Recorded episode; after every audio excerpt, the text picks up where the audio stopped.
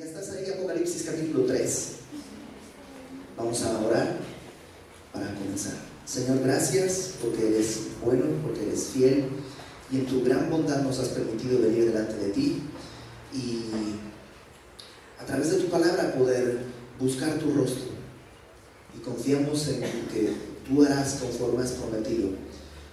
Llevarás a cabo, a término la obra que has iniciado nosotros hasta el día en el que tú regreses. En el nombre de Jesús, Señor. Amén. Estamos en la Acuérdense que Apocalipsis, contrariamente a lo que alguna vez te han dicho, en realidad Apocalipsis es un libro fácil de entender. ¿Por qué? Porque tiene su propio bosquejo divino, que está en el capítulo 1, versículo 19, en el que Jesús le dice a Juan que divide el libro en tres partes. La primera parte son las cosas que has visto. Las cosas que has visto. ¿Qué cosas ha visto Juan? Capítulo 1 vio a Jesucristo glorificado. Segunda parte, las cosas que son. ¿Qué cosas son? ¿En qué tiempo estaba Juan y en qué tiempo estamos nosotros? En el tiempo de la iglesia. Capítulos 2 y 3. Capítulos 2 y 3 son siete cartas a las siete iglesias que representan la historia universal de la iglesia. Cuando termine la época de la iglesia, vendrá la tercera parte, las cosas que han de ser después de estas. Después de estas, en griego es la frase meta tauta, que es precisamente como empieza el capítulo 4. Después de esto, meta tauta en griego, y ahí comienza la tercera parte que para nosotros es futuro. Un día el Señor vendrá por su iglesia, será llevada al cielo y comenzará esa cuarta, esa tercera parte, capítulos 4 al 22. Y comienza esta tercera parte con capítulos 4 y 5, la iglesia en el cielo adorando a Dios delante del trono. Así comienza esa tercera parte. Un día estaremos delante del trono postrados delante de, su trono, viendo su gloria. Mientras tanto, mientras tú y yo estemos en el cielo, capítulos 6 eh, al 19, en la tierra habrá la gran tribulación. 6 al 19 está descrita la gran tribulación. ¿Qué es la gran tribulación? Es el momento en el que Dios derramará su ira sobre un mundo pecador que lo ha rechazado. ¿La iglesia estará en la gran tribulación? No. ¿Cómo lo sabemos? pues el capítulo 6 está siempre después del capítulo 5. El capítulo 5 la iglesia está en el cielo, cuando en el 6 comienza la gran tribulación ya no estaremos aquí. Entonces, si tú sigues el, el bosquejo que Dios nos dio y vas en orden, empezando por el principio y terminando por el final, encontrarás que todo está muy ordenadito. Capítulos 6 al 19, la gran tribulación, son tres series de siete juicios. Primero seis, siete sellos, luego siete trompetas, luego siete copas. Terminado eso en el capítulo 19, Jesucristo mismo va a regresar y nosotros con Él. Él regresará a la tierra a gobernar este mundo por mil años. Eso es lo que se llama el milenio, capítulo 20. Mil años Jesucristo gobernará con justicia perfecta y habrá paz y habrá prosperidad y todo lo que hemos anhelado será cumplido ahí por mil años que Satanás estará atado. Pasados los mil años, Satanás será dejado libre y organizará un gran ejército para pelear contra Cristo. Y Dios entonces, con un suspiro, con un chasquido de dedos, hará que todo sea quemado. Lo que conocemos será deshecho y consumido. No quedará nada y Dios hará cielos nuevos y tierra nueva. Capítulos 21 y 22. La nueva Jerusalén descenderá del cielo y nosotros viviremos felices para siempre. Y eso es todo el libro de Apocalipsis. Entonces, el día de hoy estamos en el capítulo 3, en medio de las cosas que son. La semana pasada vimos cuatro de las cartas, cuatro de estas cartas, y teníamos una estructura, no sé si tú recuerdas, esta estructura es que cada carta tiene primeramente una, eh, un destinatario, le estoy escribiendo a Éfeso, a Pérgamo, luego viene una presentación de Cristo, eh, había un cuadrito, no sé si lo puedes buscar, Ricardo, había un cuadrito ahí que teníamos. Eh, Jesús se presenta con algunos atributos, generalmente tomados del capítulo 1, y que tienen que ver con la necesidad de la iglesia. En tercer lugar, tiene algo que Jesús dice, yo conozco, sé esto, sé lo que estás viviendo, conozco tu obra.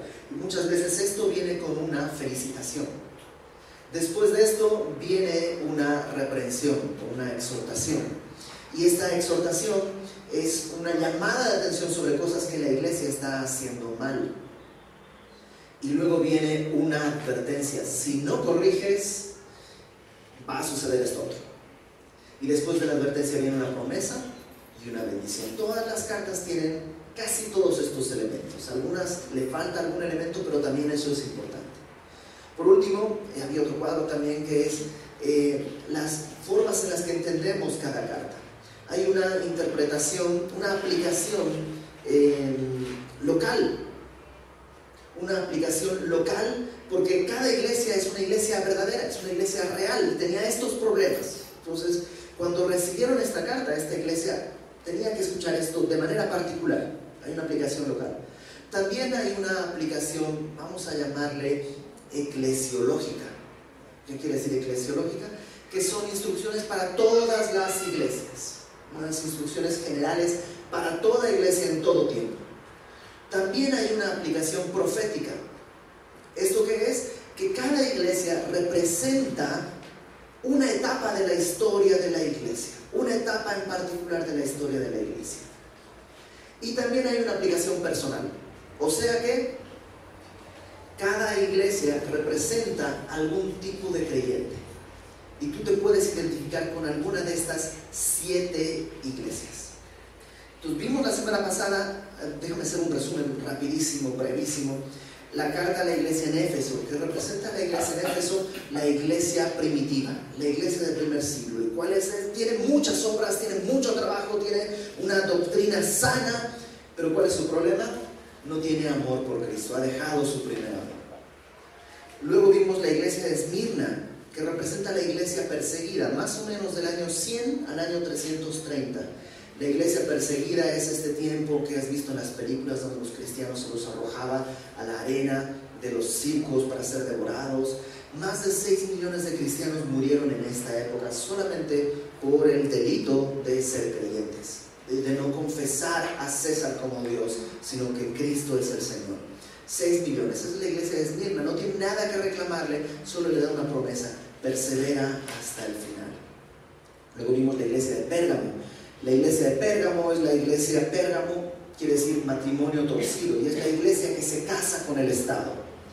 Entre 330 más o menos y el 600 está esta iglesia que se llama iglesia imperial, porque la iglesia ahora ha hecho alianza. El emperador Constantino primero da el, edicto de tolerancia en el que la iglesia deja de ser, el cristianismo deja de ser ilegal, entonces pues pasa a ser una religión, digamos, pues legal dentro del Imperio Romano, permitida. Y no solo eso, sino que además, unos años después, el cristianismo pasa a ser la religión oficial del Imperio Romano. Y esto puede traer muchos beneficios. Deja de haber persecución, pero trae algunos problemas. Ahora el Estado y la Iglesia están mezclados. Y hay una mal, es un mal matrimonio.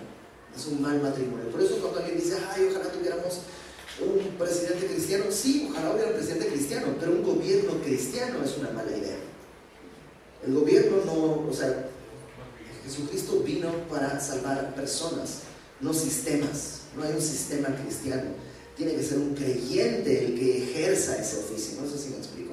Ya lo probó la historia y fue un positivo desastre. Eh, y luego viene la iglesia Antiatira, la carta de la iglesia Antiatira, que es la iglesia católica que representa, está abarcando desde el año 600 hasta el día de hoy. La Iglesia Católica persevera. A partir de aquí hay algunos cambios en la carta. A partir de aquí, la parte de el, que tiene oído oiga con el Espíritu dice a las iglesias, que tienen todas las cartas, pasa al final. A partir de aquí hay menciones del regreso de Cristo, hay menciones de la gran tribulación y la posibilidad de quedarte en el rapto.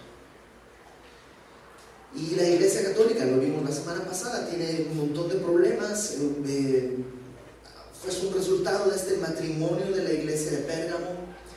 Eh, si tú recuerdas la historia, no sé qué año ve la historia, pero toda una gran época en la edad medieval, pues hay un conflicto entre papas y emperadores. No, no se sabe quién pone al papa, si el emperador pone al papa o el papa pone al emperador, y son todos estos conflictos de poder, básicamente.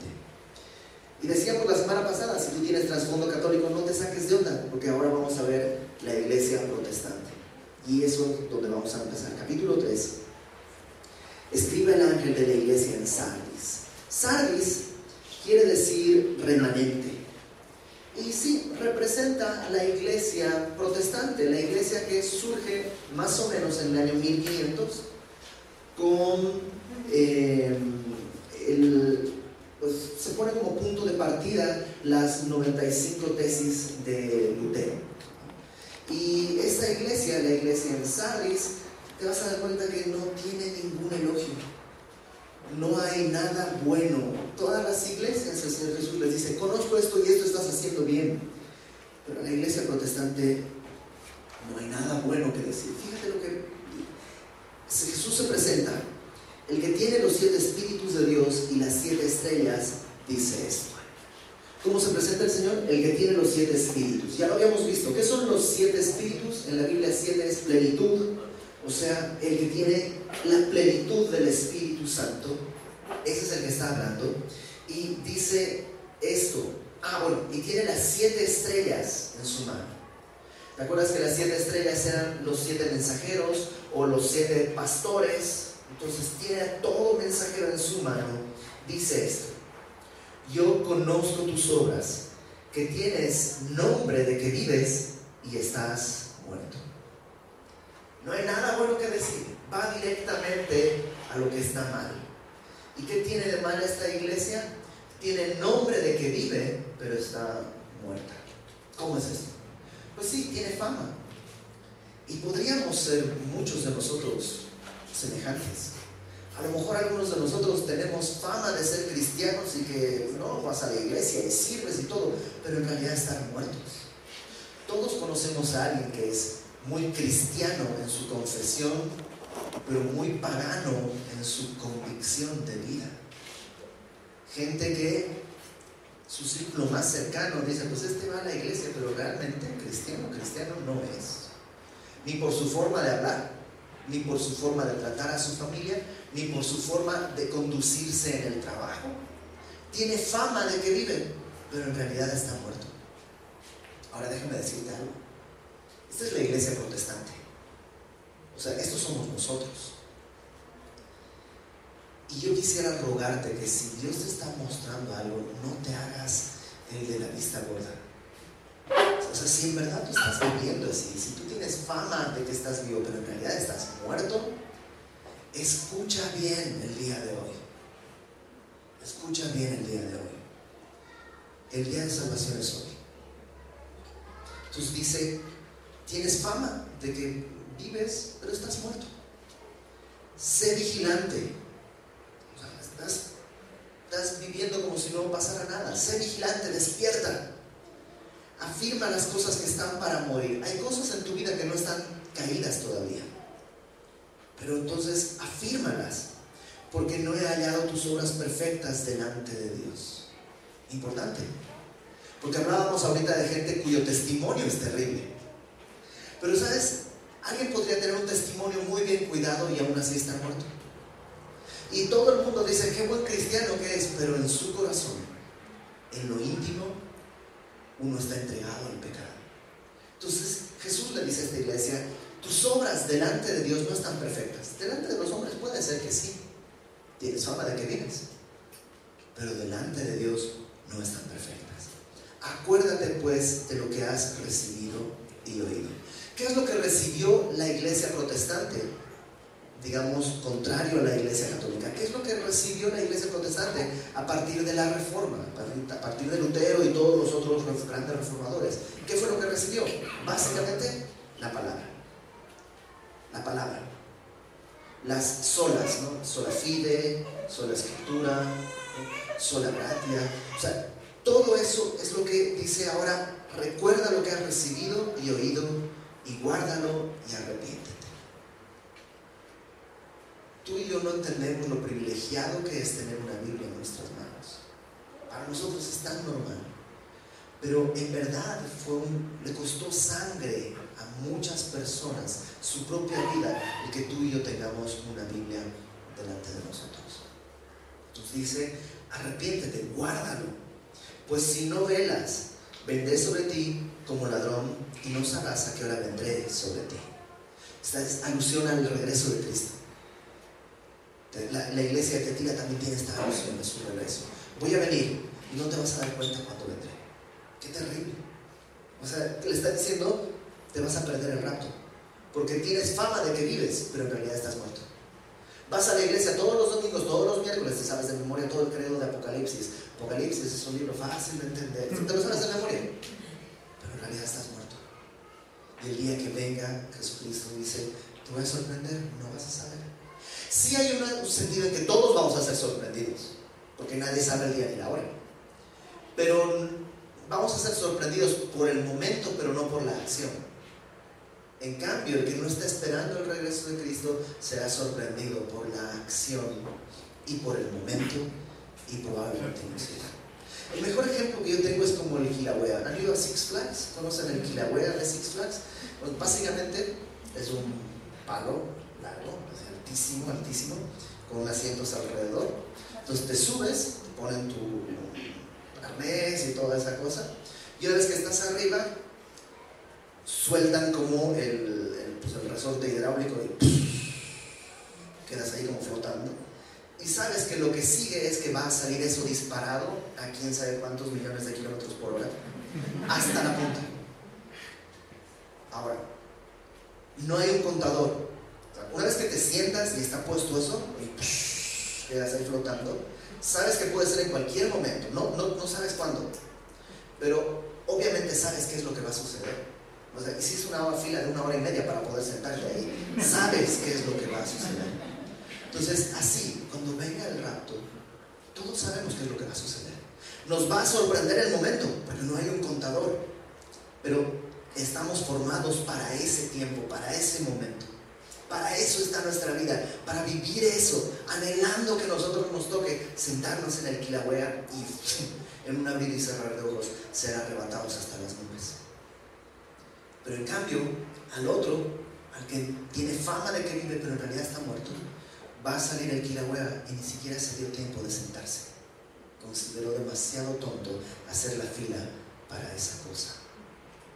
Entonces dice, voy a venir sobre ti como ladrón.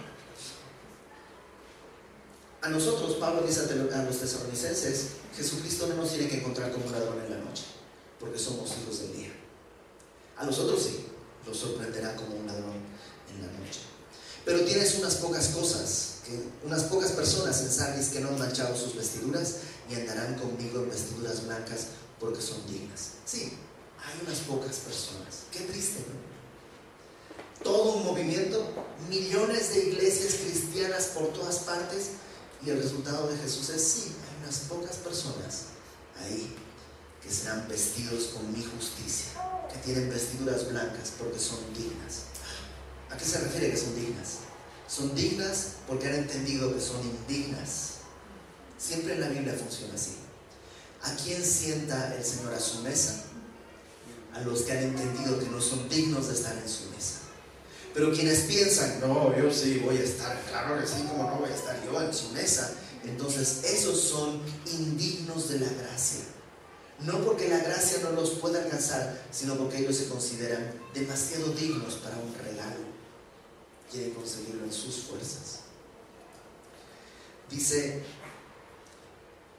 eh, el que venciere, aquí está la promesa, el que venciere, y en este contexto, ¿qué será vencer? Pues vestirte de vestiduras blancas que Él te dio, eh, recordar lo que has oído y recibido y guardarlo y arrepentirte, el que venciere, el que pasa de vida aparente a vida verdadera, será vestido de vestiduras blancas y no borraré su nombre del libro de la vida. Eso es algo muy, muy, muy em, polémico. ¿A qué se refiere? No borraré su, nombre del libro de la vida. El libro de la vida es el libro en el que están los nombres de todo aquel que es salvo. Entonces pareciera indicar que se puede perder la salvación, porque a algunos se les va a borrar su nombre.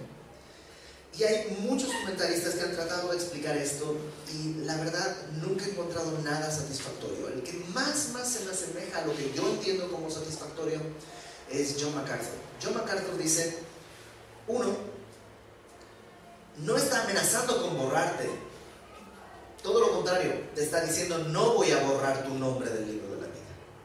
O sea, no está diciendo, si te portas mal, te voy a borrar. Lo que está diciendo es poniéndote un aliento delante. Camina, vive, cree. No te voy a borrar del libro de la vida. No sé si me explico. No es una amenaza a borrarte, sino es un aliento a, a luchar, a vencer, porque tienes una gran esperanza. Otros comentaristas dicen, y podría ser, pero no encuentro un apoyo bíblico en esto, que en aquella época, cuando nacía alguien en el pueblo, pues se ponía su nombre en el, en el, libro de la vida, ¿no? como en el registro civil. Y cuando alguien moría, se tachaba ese nombre como marca de que había muerto. Incluso cuando alguien era condenado a muerte, pues ya se lo tachaba.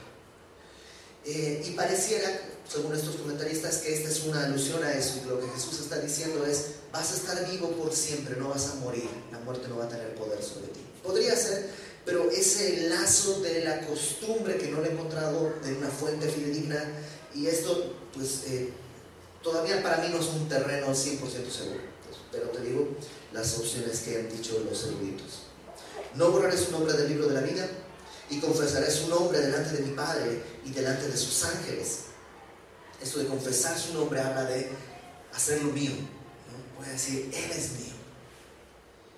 El que tiene oído, oiga lo que el Espíritu dice a las iglesias. Entonces no hagas oído sordo. Si estás caminando como vivo, pero en realidad estás muerto, no hagas oídos sordos. El que tiene oído, oiga lo que el Espíritu dice en las iglesias. Verso 7. Vamos a la siguiente iglesia. Escribe al ángel de la iglesia en Filadelfia. La iglesia de Filadelfia, Filadelfia quiere decir amor fraternal. Filos, adelfos, es amor fraternal. Y esta iglesia representa la iglesia que surge en el 1700 más o menos hasta nuestros días. Todas estas iglesias, desde Tiatira, iglesia católica, Sardis, la iglesia protestante, Filadelfia, esta es la iglesia misionera. Todas esas están presentes el día de hoy. ¿Por qué en 1700? Porque más o menos en 1700 surgen las misiones modernas. Por 1700 años, básicamente, la iglesia se había olvidado de las misiones. La iglesia, la iglesia se había olvidado de cumplir la gran comisión. Después de los viajes de Pablo, cuando ya viene la época de la persecución, pues la iglesia está tratando de sobrevivir. Luego cuando viene la iglesia imperial, la iglesia está tratando de subir al poder. Luego la iglesia católica, la iglesia está tratando igual de afianzar su poder en las ciudades donde está. Hay todos estos problemas políticos. La iglesia protestante está tratando de traducir la Biblia y está tratando de pues sobrevivir a la persecución de la Iglesia Católica. Y las dos, la Iglesia Católica y la Iglesia Protestante, están viviendo un clima político muy pues enrarecido y no pueden eh, llevar a cabo las misiones. Ya para el 1700, cuando las cosas están más tranquilas, comienza el padre de las misiones modernas, eso era un zapatero. ¿Alguien sabe quién es? William Carey. William Carey, un zapatero al que Dios le habla y le dice, que ensanche sus tiendas. Y él dice, ¿de qué me estás hablando? Y en un tiempo de oración Dios le revela, es tiempo de llevar el Evangelio donde no ha llegado. Y hay una serie de libros en, librerías en Sevilla los domingos que se llaman Héroes de ayer y hoy, creo. Y son biografías de misioneros, son libros así chiquititos, muy bonitos, que creo que son fundamentales para todo creyente conocer. Está ahí la vida de William Carey, Hudson Taylor, Amy Carmichael, eh, Jim Elliot. Eh, todos esos son los misioneros de esa época que fueron a, llevar el Evangelio por todas partes. Y esta es la iglesia que representa esa época. Ahora, ¿se acabó eso? No, el día de hoy todavía hay gente así. A lo mejor dentro de este grupo hay gente así que tiene esto y que cuando lo leamos vas a decir, sí, así soy. Pero te digo una cosa, no hagas caravana con sombreraje. Si no eres esto, no trates de engañarte. Acuérdate, el espejo es para que veas dónde está sucio y puedas limpiar el agua de la palabra.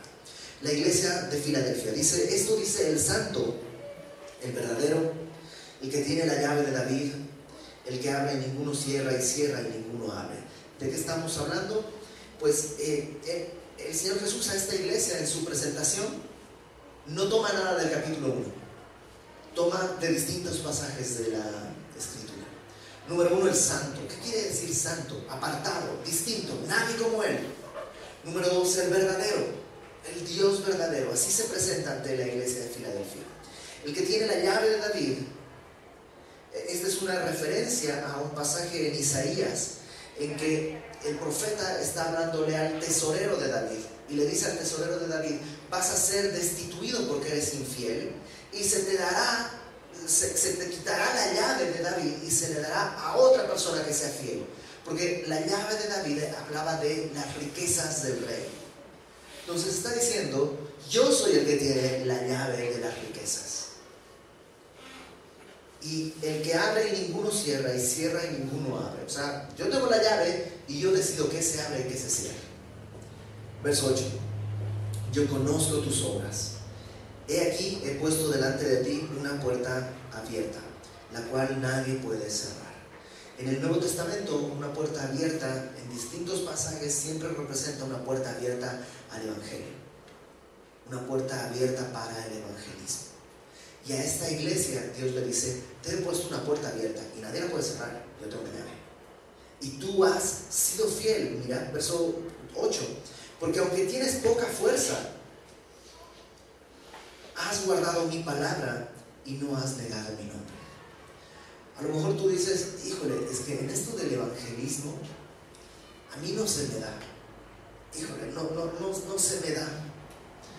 La verdad es que hay gente que sí se le da con mucha facilidad. Yo tengo un amigo que se llama Hugo Pizano y no conozco a nadie que tenga la gracia de Hugo para predicar el Evangelio. Conozco muy buenos predicadores del Evangelio, muy grandes evangelistas, pero nadie como él. Él tiene una gracia para, para hablarle a la gente, eh, predicar el Evangelio. Nadie como él. No todos somos como él. Dios le da a alguien mucha gracia para abrir esas puertas. Y a lo mejor tú no tienes gracia para abrir las puertas. A lo mejor eres de esos torpes que se tropiezan con la chapa, la rompen. Jamás vas a ser capaz de abrir una puerta. Tal vez. Ok, Dios tendrá otro plan para ti. Pero eso es una cosa. Otra cosa es no aprovechar una puerta que ya está abierta. No sé si me explico. A lo mejor no eres capaz de abrir puertas. Oye, está bien. Pero no desperdices las puertas que Dios ya ha abierto delante de ti. Dices que yo no sé, no sabría cómo, que no tengo fuerzas. Exacto, no tienes fuerzas, ya cumpliste el requisito. Dice, tienes poca fuerza. Lo único que necesitas es que has guardado mi palabra y no has negado mi nombre. He aquí, yo entrego de la sinagoga de Satanás a los que dicen ser judíos y no lo son, sino que mienten. Em, esto de la sinagoga de Satanás, ya lo vimos la semana pasada, habla de la religiosidad, aquellos que dicen ser judíos, pero no lo son, porque son judíos solo externamente, pero en realidad no son adoradores de Dios. Y así hay judíos que son judíos de raza, pero no en su corazón. Así hay cristianos, que son cristianos de nómina, pero en realidad no de corazón. Y dice Dios, eh, yo los voy a entregar a esos porque mienten, he aquí, haré que vengan y se postren a tus pies. Más que a tus pies como adorándote, es delante de tus pies. tú los vas a ver postrados y reconozcan que yo te he amado. Y eso es bien bonito. Porque no dice que reconozcan que tú me amas. No está en nosotros. El énfasis está en Dios. Anhelamos que el mundo reconozca que Él nos ha amado, no cuánto le amamos nosotros a Él. No predicamos el Evangelio para que la gente sepa cuánto amamos a Dios. Mira, cuánto le aman a Dios que le predican el Evangelio. No. Predicamos el Evangelio para que la, la gente sepa o porque la gente necesita entender que Dios nos ama. Verso 10, este es un versículo importante. Por cuanto has guardado la palabra de mi paciencia, yo también te guardaré de la hora de la prueba que ha de venir sobre el mundo entero para probar a los que moran sobre la tierra. Versículo 10 es una promesa de el rapto. Va a venir un tiempo para que va, voy a probar a los que moran sobre la tierra, dice Dios. Y te voy a guardar, no de la prueba, Porque Dios podría guardar a su iglesia de la prueba. Sino dice que te voy a guardar de la hora de la prueba. O sea, en el tiempo en que venga la prueba, tú no vas a estar ahí. Yo te voy a guardar de la hora de la prueba que ha de venir sobre el mundo entero para probar a los que moran sobre la tierra. Y esa es la esperanza que tenemos. Que Dios nos arrebatará para no estar presentes. Que Dios nos podría cuidar aquí durante la gran tribulación, indudablemente. Pero no es la promesa de Dios. Dios ha prometido que nos va a arrancar de aquí. He aquí, verso 11, yo vengo pronto. Otra alusión a su regreso. Y la palabra pronto es rápidamente, así de repente. Retén lo que tienes. ¿Y qué tienen? Pues no tienen fuerzas, solo tienen su palabra y su nombre. Retén lo que tienes para que ninguno tome tu corona. No dice que pierdas tu salvación, pero puedes perder tu recompensa. Retén lo que tienes, retén la palabra, retén su nombre para que nadie te robe la recompensa. Al que venciere, y en este contexto vencer es retener eso, su palabra y su nombre, yo lo haré columna en el templo de mi Dios y nunca más saldrá de allí. ¿Qué es lo que nos queda de las ruinas de la antigua Grecia? Columnas, básicamente. Cuando el mundo se sacude, aquí no tiembla, pero en México tiembla mucho. Y cuando tiembla en Ciudad de México, ¿a dónde hay que correr? A una columna. Entonces Dios le está diciendo, cuando el mundo se sacuda, tú vas a estar firme. Tú vas a estar firme. Sí, no tienes fuerzas, pero yo te voy a hacer columna. Verso 12. Nunca más saldrá de allí, serás parte de su templo. Y escribiré sobre él, sobre la columna, el nombre de mi Dios y el nombre de la ciudad de mi Dios, la nueva Jerusalén, la cual desciende del cielo de mi Dios, y mi nombre nuevo. O sea, Jesús dice, voy a poner mi nombre, el nombre de Dios y el nombre de la ciudad, de la nueva Jerusalén. Y eso me recuerda a mí siempre, siempre, siempre cuando viajo. Porque cuando viajo a mi maleta le tengo que poner mi nombre, el nombre de la ciudad a donde voy y un contacto de destino allá. Y es como que Dios diciendo, sí, no te voy a perder. Sé que eres bien maleta, no tienes fuerzas, pero no te voy a perder. O sea, llevas mi nombre, llevas mi nombre. Cuando lleguemos a destino yo voy a poder decir, ese es mío, ese es mío, ese es mío verso 13. Eh, el que tiene oído, oiga lo que el Espíritu dice a las iglesias. Y por último llegamos a la carta a la iglesia en la Odisea. La Odisea es una suma de dos palabras que quieren decir el juicio del pueblo o el veredicto del pueblo o podríamos decirlo, traduciéndolo un poquito más libremente como lo que el pueblo manda. El pueblo manda. Eso es la Odisea. Y sí, es la iglesia de los últimos tiempos. Es la iglesia que podemos ver el día de hoy. Dice, escribe al ángel de la iglesia en la Odisea, he aquí en Amén, el testigo fiel y verdadero, el principio de la creación de Dios, dice esto. A esta iglesia el Señor Jesús se presenta como en Amén. Es una iglesia que está dejando que el pueblo decida. ¿Qué quieren? ¿Prédica o concierto? No tenemos concierto. Bueno, ganó concierto. Vamos a hacer conciertos. Es la iglesia que busca satisfacer el deseo de la gente en vez de darle lo que Dios ha establecido. Eh, es la iglesia típica que podemos ver en los canales de televisión. Es la iglesia que está en doctrinas atractivas a los hombres, aunque no sean bíblicas. Es la iglesia que quiere ser relevante, importante. Y una iglesia no tiene que ser relevante, nomás tiene que ser.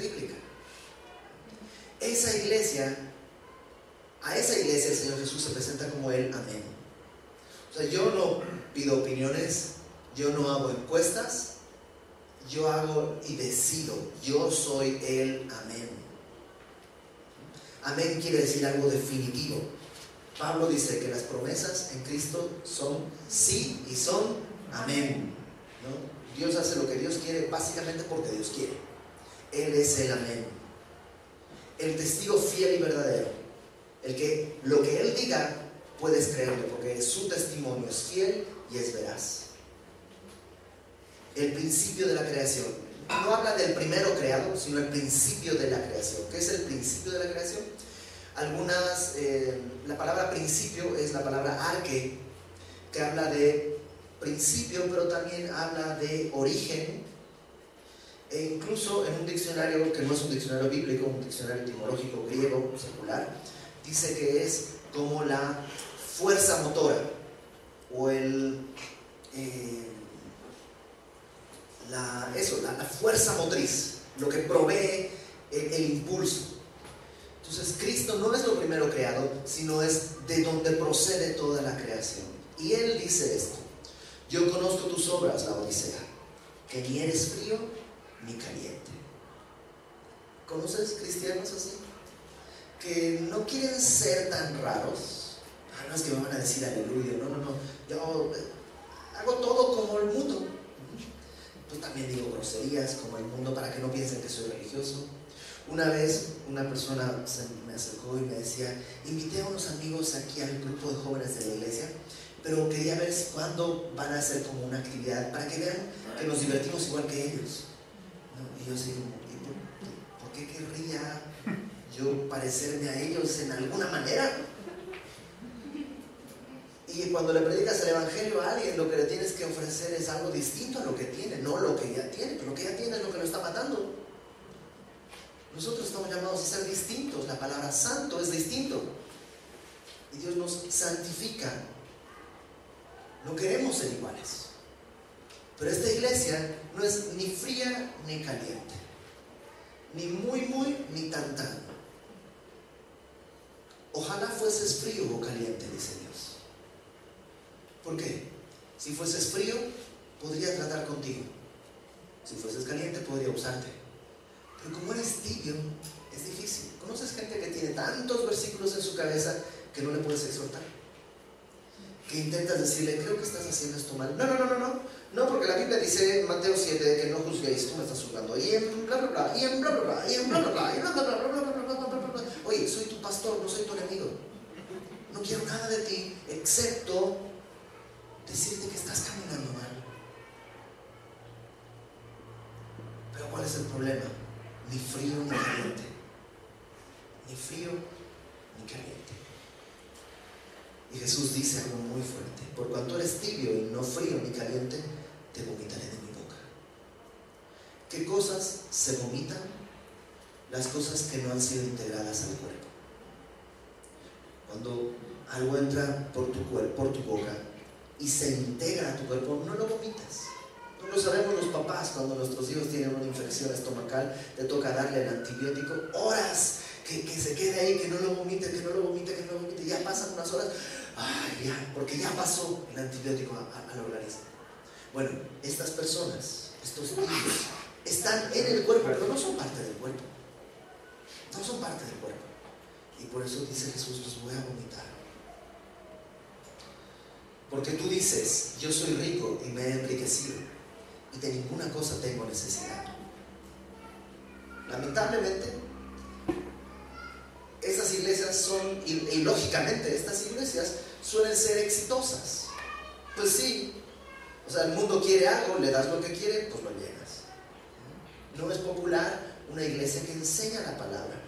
Ahora, no estoy diciendo que todas las iglesias exitosas en números están, son iglesias malas, no, sino simplemente estoy diciendo que esta iglesia tiene una seguridad en lo que hace. Dice, yo soy rico, no tengo necesidad de nada.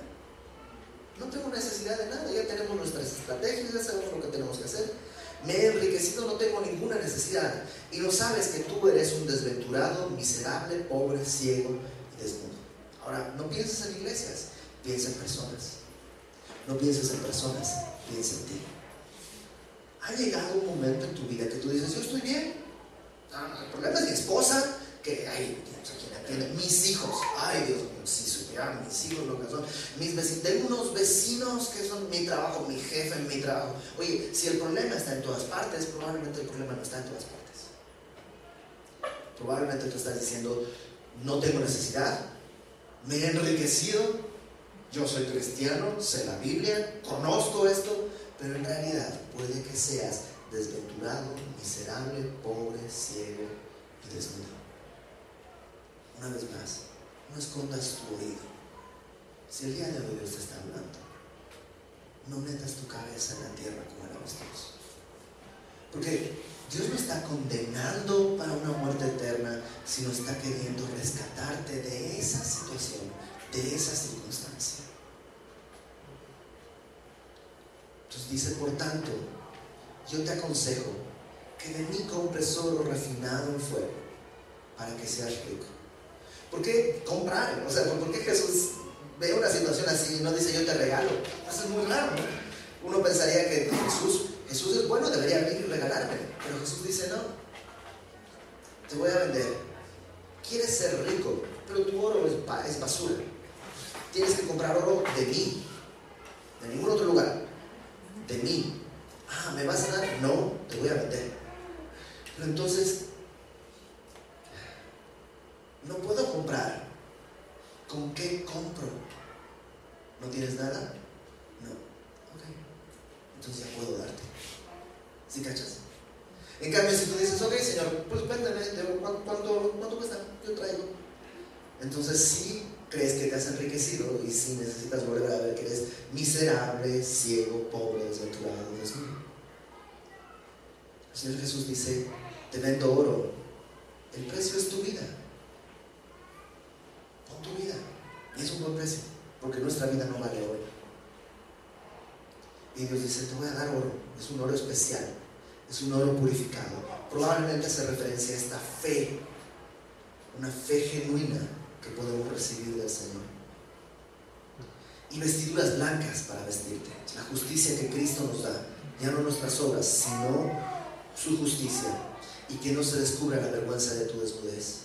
Y unge tus ojos con colirio colirio es esta, esto que se pone a los ojos para que puedas ver bien, para limpiar de, basura, para... Y, yo creo un poco en esto de la... ¿Conoces esta enfermedad que es la conjuntivitis? La conjuntivitis es cuando se te mete el mundo a los ojos y no te deja ver otra cosa. Entonces tu anhelo, tu deseo son todas cosas de esta tierra. El oro que anhelas es el oro de esta tierra. Las vestiduras que anhelas son las vestiduras de esta tierra. Y esa conjuntivitis no te la puedes limpiar tú. Necesitas ir con el Señor para que te dé colirio. Probablemente hace referencia al Espíritu Santo que puede quitarte eso de los ojos para que puedas ver con claridad y decir, wow, creía que era Creía que estaba haciendo un buen trabajo.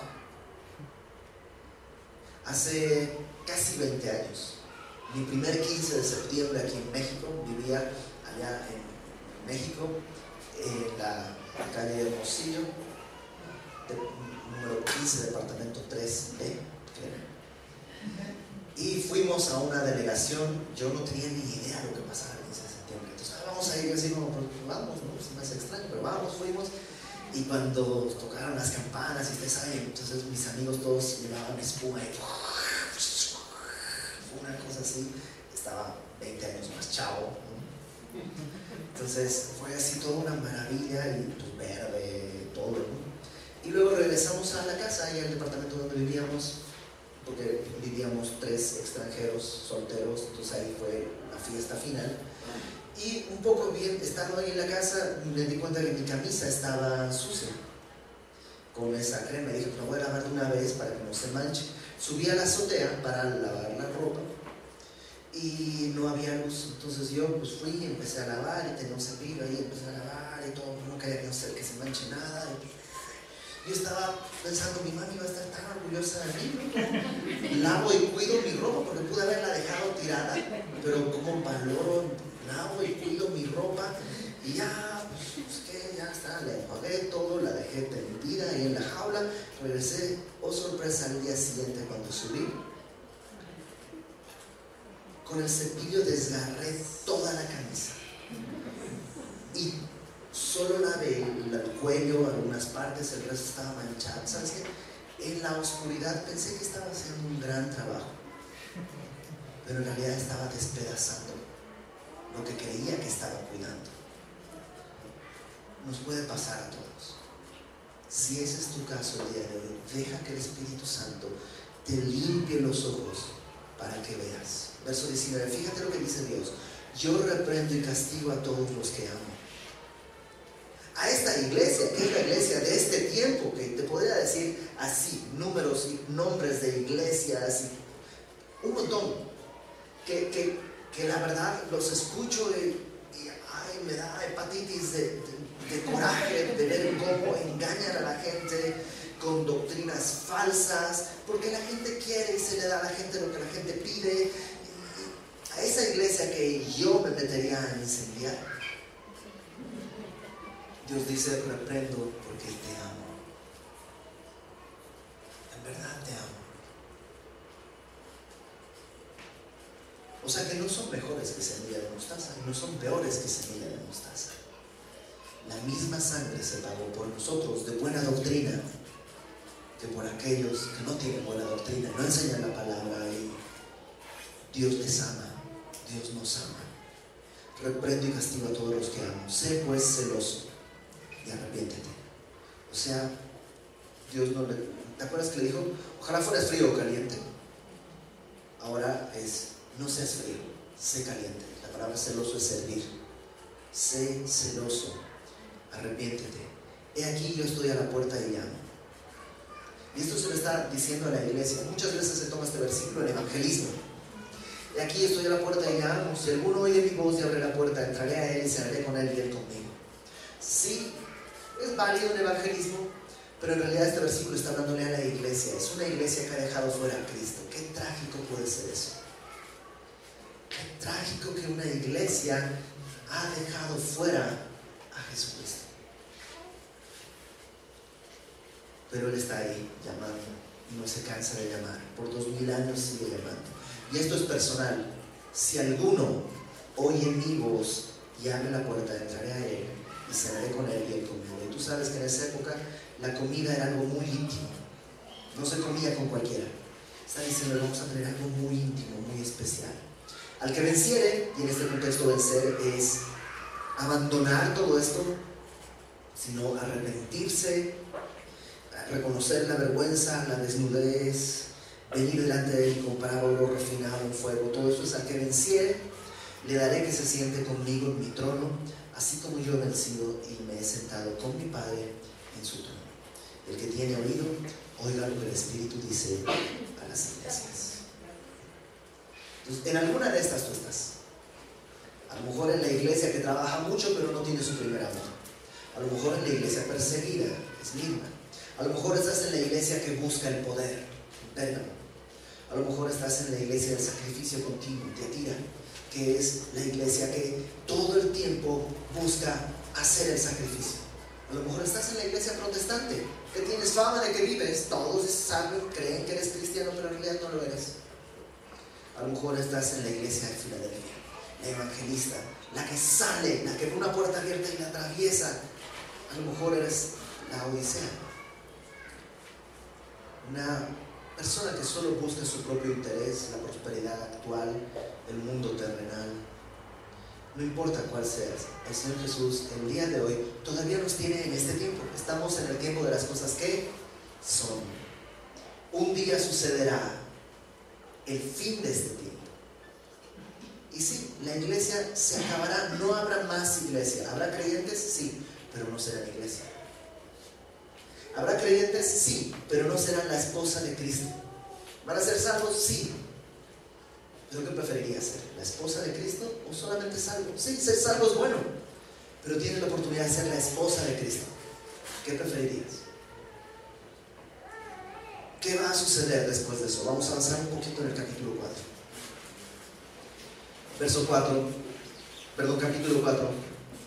Después de esto, meta tauta. ¿Te acuerdas? Eso es lo que decía el capítulo 1, 19. Después de esto miré y he aquí una puerta abierta en el cielo y la primera voz que oí como de trompeta hablando conmigo dijo, sube acá. Juan es parte de la iglesia. Y como una especie de símbolo de la iglesia, después de ver todo esto, abre los ojos y en el cielo hay una puerta abierta y una voz que escucha, con voz de trompeta, ven acá o sube acá. Y al instante dice, yo estaba en el Espíritu y aquí un trono establecido en el cielo y en el trono uno sentado. Al instante estaba delante de Dios en el cielo. ¿Sabes? Es un símbolo del rapto. El rapto es este momento en el que tú y yo seremos tomados y llevados a la presencia de Dios. Rápidamente te voy a explicar por qué creemos esto. No solamente, este versículo no es la prueba, esto es un símbolo nada más. Que como Juan, esta es mi postura, yo creo que un día vamos a escuchar, Iber, sube acá. Bueno, tú no escucharás Iber, tú escucharás tu nombre, ¿no? Y al instante estaremos. ¿Por qué creemos esto? Te voy a dar las citas para que tú las investigues en tu casa. Primera de Corintios capítulo 15. Al final, Pablo en Primera de Corintios 15, al final dice que carne y sangre no pueden heredar el reino de Dios que es necesario que esto corruptible, mi cuerpo, se vista de incorrupción. Que es necesario que esto mortal se vista de inmortalidad. O sea, para estar delante de Dios, este cuerpo no nos sirve. Necesitamos a fuerzas un nuevo cuerpo. Un nuevo cuerpo, a fuerzas. Entonces hay dos preguntas. Los que ya murieron, ¿qué va a pasar con ellos? Porque su cuerpo probablemente ya está hecho, los que murieron hace muchos años, su cuerpo ya es un polvo. Y los que estamos vivos, ¿cómo, cómo pues vamos a... ¿Qué va a pasar? Ahora sí, 1 Corintios capítulo 15. Déjame leerte un pasaje rapidísimo. 1 Corintios capítulo 15 verso 51. He aquí os digo un misterio. Acuérdate, un misterio es algo escondido que se va a revelar. No todos dormiremos, no todos moriremos, pero todos seremos transformados. ¿Por qué? Porque es necesario. En un momento, en un abrir y cerrar de ojos, a la final trompeta, porque se tocará trompeta, y los muertos serán resucitados incorruptibles y nosotros seremos transformados. Habrá dos cosas que suceden. Los muertos resucitarán con un cuerpo incorruptible. Y nosotros seremos transformados. Ahora acompáñenme a Primera de Tesalonicenses, rápidamente, por favor. Primera de Tesalonicenses. Primera de Tesalonicenses, capítulo 4. Parece que los tesalonicenses le preguntaron a Pablo, oye Pablo, ¿qué va a pasar con los que han muerto? Mi abuelita era cristiana, pero ya han pasado muchos años desde que el Señor Jesús fue a los cielos, ya se murió mi abuelita, se perdió el reino, ¿qué va a suceder? Entonces Pablo les contesta, verso 13, capítulo 4 de Primera Tesalonicenses. Tampoco queremos, hermanos, que ignoréis acerca de los que duermen, para que no os entristezcáis como los otros que no tienen esperanza. Porque si creemos que Jesús murió y resucitó, así también traerá Dios con Jesús a los que durmieron en él. O sea, si Jesús murió y resucitó, habrá una resurrección de los que han muerto. Por eso les dice, no tengan desesperanza. Por lo cual, os decimos esto en palabra del Señor, que nosotros que vivimos, que habremos quedado hasta la venida del Señor, cuando el Señor Jesús regrese, alguien estará vivo. Yo espero que seamos nosotros, pero si no somos nosotros, algún cristiano estará vivo. Los muertos ya vimos van a resucitar, un nuevo cuerpo, pero algunos estarán vivos. Dice, no precederemos a los que durmieron, no nos vamos a adelantar a los que han muerto. Porque el Señor mismo con voz de mando, con voz de arcángel y con trompeta de Dios, ¿te acuerdas lo que Juan oye? Como con voz de trompeta. El mismo Señor con voz de trompeta descenderá del cielo y los muertos en Cristo resucitarán primero. Ellos recibirán un nuevo cuerpo.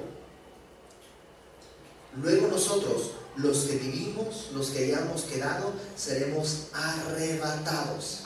Esa palabra arrebatado en griego es la palabra harpazo, que es tomar algo por la fuerza de harpazo, en la Biblia, la Vulgata Latina, que es la traducción del griego al latín, tradujo harpazo con raptuse, que es de donde viene nuestra palabra rapto. Por eso se habla del rapto. Si tú dices, en la Biblia nunca se menciona rapto, no, rapto no, a no, a ser que busques tu Biblia latina, en latín, ahí se vas a encontrar la palabra rapto. podrías decir entonces la doctrina del rapto, la, doctrina del harpazo, si quieres decirlo en griego, o del arrebatamiento. A mí siempre arrebatamiento me suena como expulsación, por eso no me gusta. Pero está bien, es ese mismo, es este momento en el que Dios arrebatará juntamente a los creyentes con los que han resucitado en las nubes para recibir al Señor en el aire y así estaremos siempre con el Señor. Por tanto, alentamos los unos a los otros con estas palabras. ¿Cuándo va a ser eso? Puede ser hoy, puede ser ahorita, puede ser antes de llegar a nuestra casa el día de hoy. Pero un día las cosas que son van a terminar y vamos a entrar a las cosas que son después de estas. Este es nuestro tiempo para arrepentirnos de, lo que estamos haciendo mal y para tomar las puertas abiertas que encontremos y predicar el Evangelio, para que otros más, conociendo la gracia de Dios, también puedan tener esta esperanza que tú y yo tenemos. Este es el tiempo. El tiempo para arrepentirse si Dios te hablado. Señor, gracias. Tu palabra dice que en tu misericordia ya no nos llamas siervos, sino amigos, porque el siervo no sabe lo que hace su Señor, mientras que tú nos has dicho todas las cosas y nos has revelado cuál es tu plan con tu iglesia. Y sabemos que el fin está cerca. Ayúdanos, Señor, que tu Espíritu Santo en nosotros nos guíe al arrepentimiento.